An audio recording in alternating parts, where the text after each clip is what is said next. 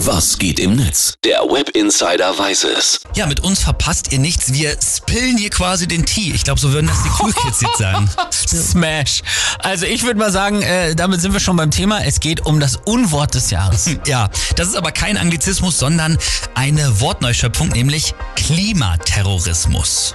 Ah ja, wurde verwendet für die Klimaaktivisten, die im letzten Jahr Kunstwerke beschmutzt oder Ja. sie eben auf Straßen festgeklebt haben. Ne? Genau, und die Jury begründet, mit dem Begriff werden Aktivistinnen mit Terroristen gleichgesetzt und so kriminalisiert und es wird von ihren berechtigten Forderungen abgelenkt, eben mit diesem Begriff. Ja, kann man durchaus nachvollziehen. Auf Platz 2 übrigens Sozialtourismus. Äh, weitere Kandidaten waren auch die Klima-RAF, Wow. Gratis-Mentalität oder Sondervermögen. Ja, waren alle schlimm. Was sagen die User?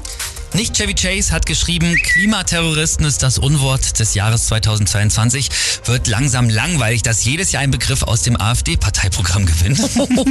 und Sebastian 23 schreibt, und irgendwo heulen die Jungliberalen der NRW-FDP.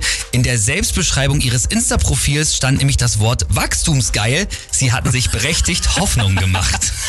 Das ist aber auch wirklich ein absolut ekliges Wort. Boah. Und die Heute-Show hat sich natürlich auch nicht nehmen lassen, hat dazu was geschrieben, nämlich Klimaterroristen ist das Unwort des Jahres gefolgt von Sozialtourismus. Aufregung bei Friedrich Merz, schon wieder nur der zweite Platz bei einer Wahl, in die viel Arbeit gesteckt wurde.